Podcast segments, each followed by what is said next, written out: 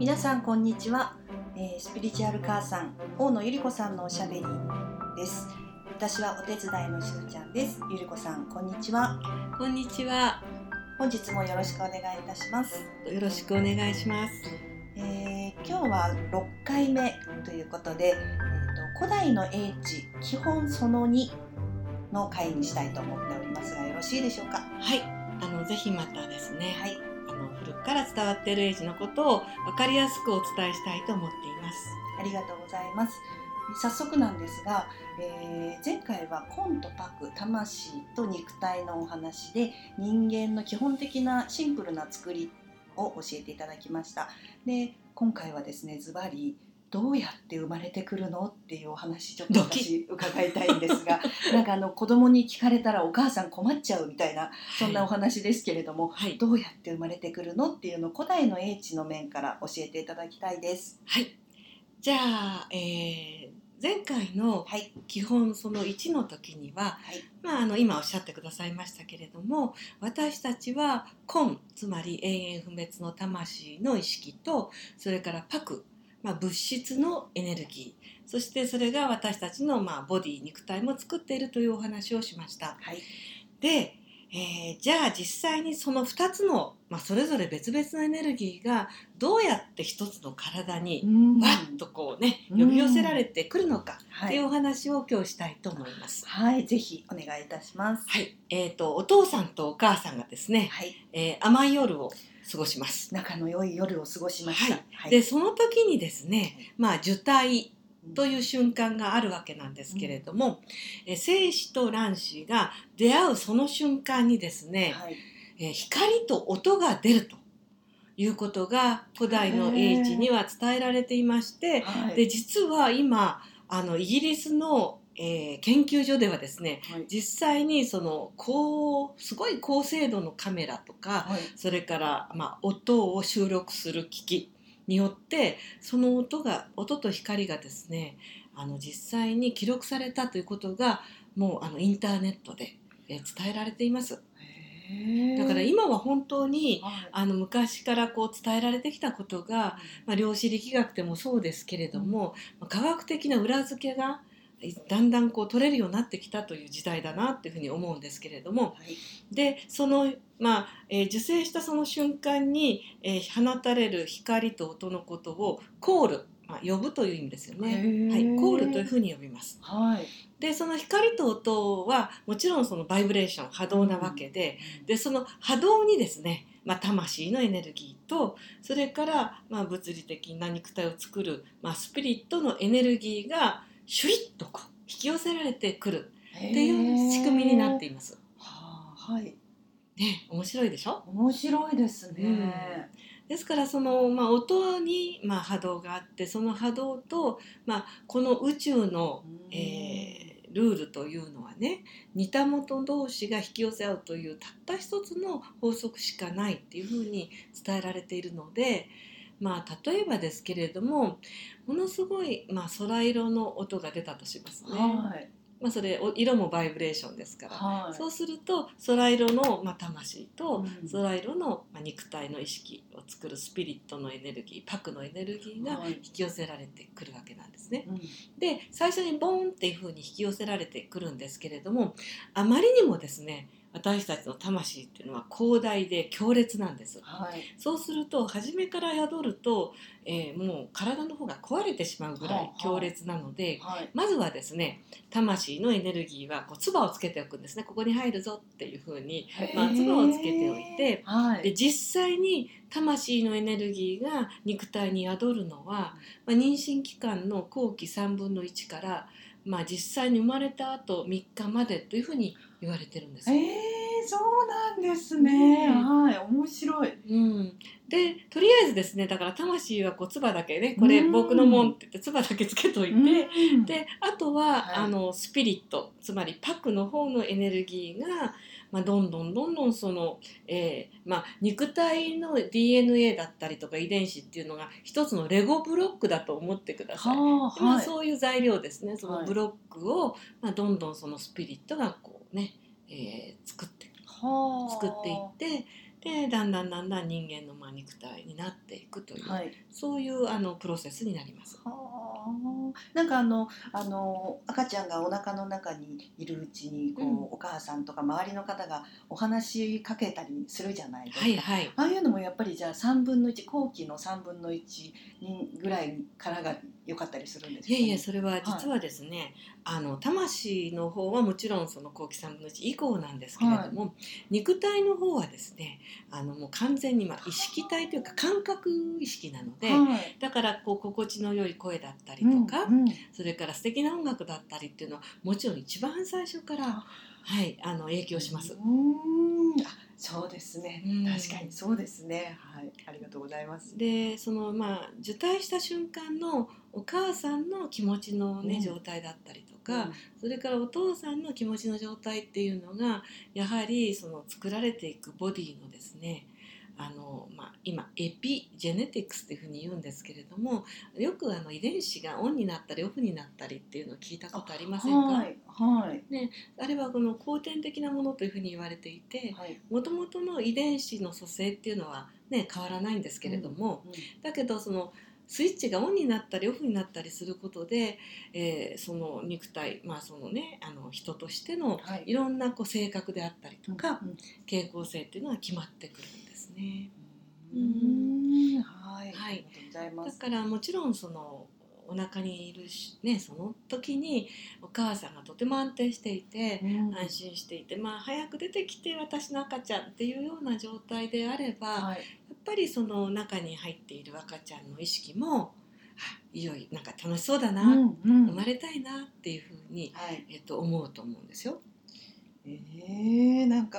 ねそのあたりのそういう仕組みから知っておくとすごくまたこう赤ちゃんを見るのもなんかこうすごい楽しくなりますね。そうですねそうやって生まれてきたんだみたいな風に思っちゃいますね。うん、で、まあ、私ずっとほら催眠療法っていうのをやるんですけれども、でやっぱりですねあのお腹の中での体験っていうのもちゃんとこう対抗すると覚えていたりするんですね。うん。だから本当にこうお腹の中の、えー状態っていうのも今の私たちのね人格形成だったりにはい。とても大きな、えー要素になるなというふうには思っています。はい、うん。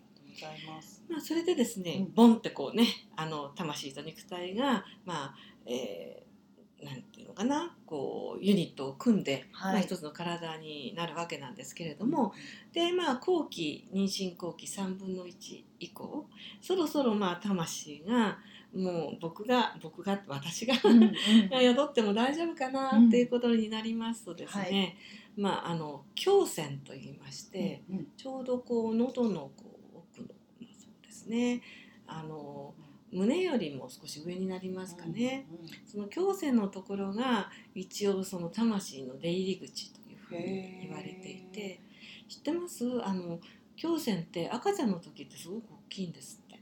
大きい？うん。でもだんだんだんだんこう年齢をこう重ねていくに従って、うん。どんどんどんどんこう大きさが小さくなっていくというふうに言ああ、われていそうるんですよなんで。すか。うん、でその胸腺っていうね分泌腺、まあ、それこそが魂の出入り口、うーん。うんやっぱりこうハートのちょっと上のあたりからずっとこはいう入ってくるんですね。へーそし、て、えー、となん7グラムだったかな、はい。あのこう人が亡くなってうんいく時に、うんはい、あの体重が軽くなるっていうのを描いた映画があったの、はいあれはい、聞いたことあります。ね。えはい。で実はその軽くなる分が魂の細胞の重さなんですね。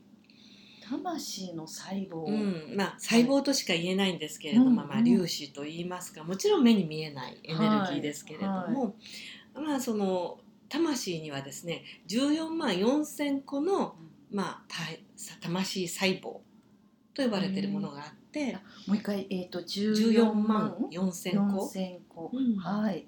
でその魂細胞がですね、えーとまあ、よいよいよ宿ろうと思った時に、はい。その胸腺の入り口から入ってきて、はい。で均一にですねあのこう何分散していくんですね、うんその体の中にね。はい。でそうすることによってそれがあの、まあ、中医学でいうところの、はい。まあ、ツボであったりとうか、んうん。経絡っはい。ていうふうに今はこうなっているわけです。はですからあのほらツボを押されると気持ちいいじゃないですか。はい。例えば、はい。この今あの背背景の一番っていうのをこう押さえてるんですけど、はい。しずちゃん気持ちいいですか？気持ちいいです。そうなんですよね。で、まあ、このツボが言ってみたら、まあ、魂の、まあ、なん交差点っていうのかな魂と肉体の交差点になるんですね。はい。なのでそこをこう刺激するともう魂細胞とその肉体のエネルギーっていうのがこう活性化してくる。はあ面白いですね。私、うん。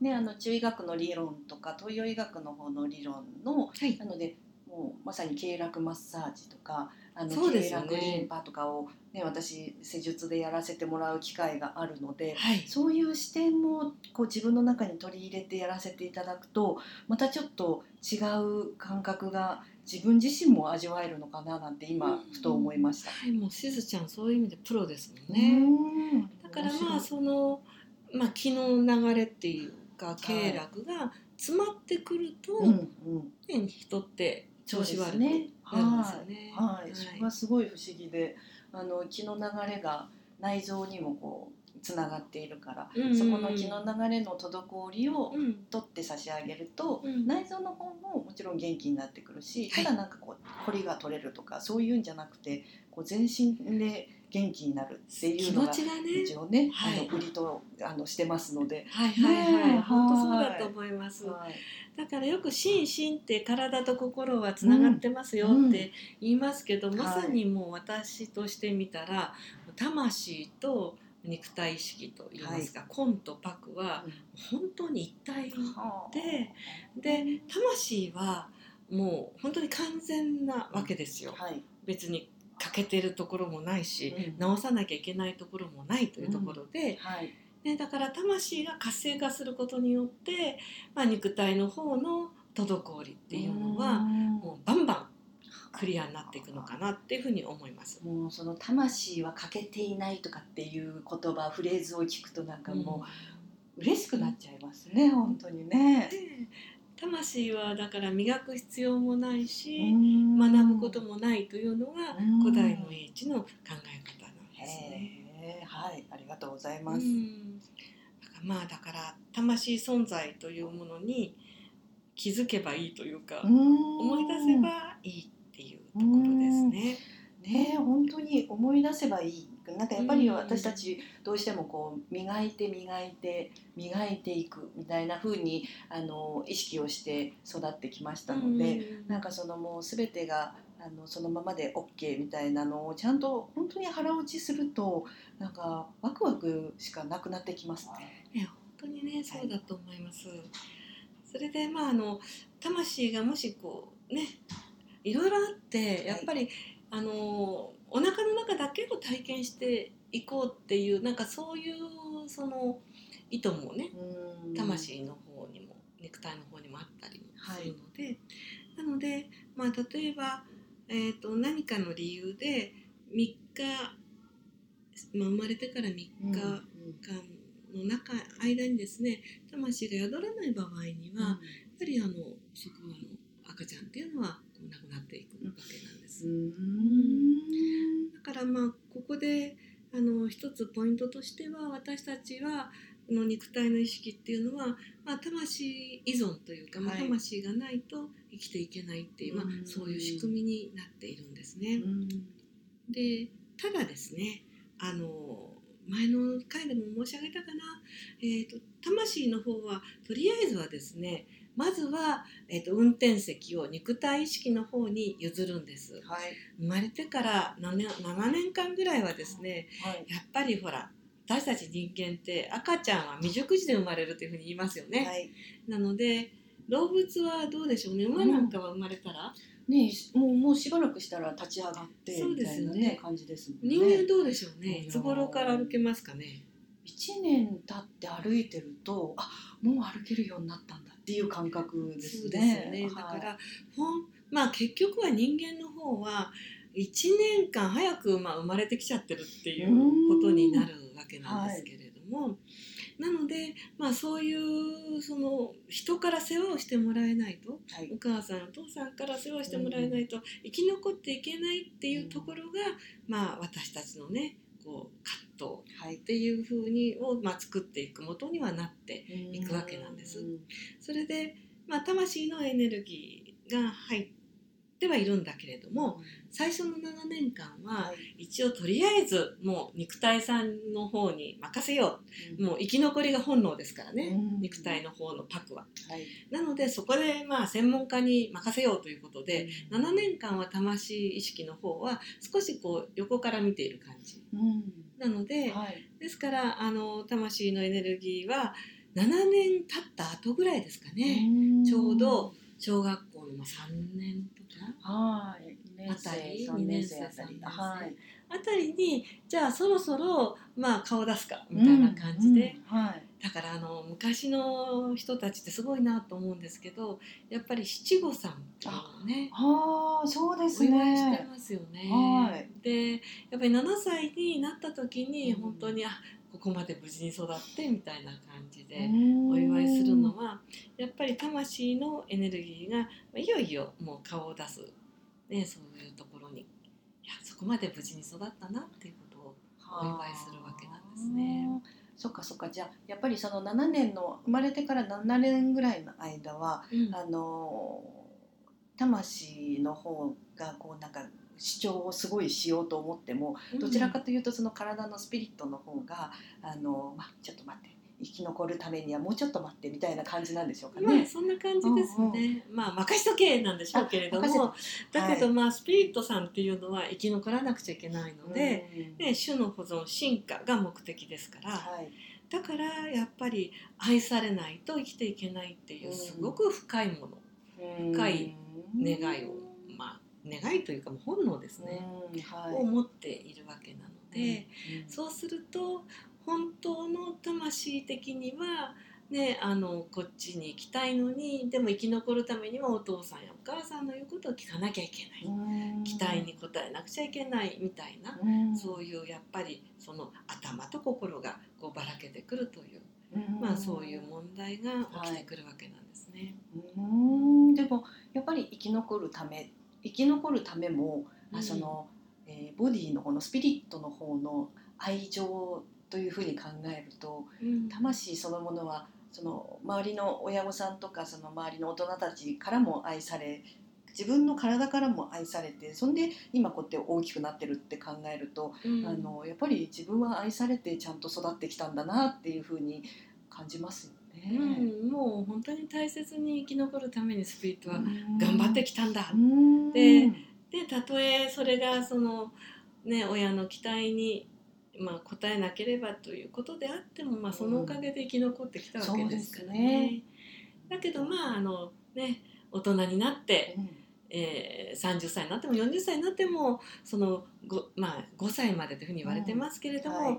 まあ、前頭葉があまり発達していない5歳までに決めてきてしまった、いろんな、えー信念生き残りのための信念っていうのは、もうねあの自分で、えー顔も洗えるし、そうですね。ご飯も食べられるはい。大人としては、もう不要な、うん。はい、パターンそうですね。不要な戦略だったりするわけなんで、はい。ですから、まあ、ぜひですねあのこういう仕組みを、えー腑に落としていただいて、うんあもう5歳ぐらいまでにまだねあの考えがちゃんとしてない論理的な考えが発達してない時に決めたそういう生き残り信念は、うんもう今はいらないはい。もうぜひこう自分の本当の情熱というか、はい。ね、魂あるいは本当にこうスピリットもそうですけどうん同じような波動がはい組み合わさってるわけですから、うんやりたいことも同じっちゃ同じなんですね。そうですね。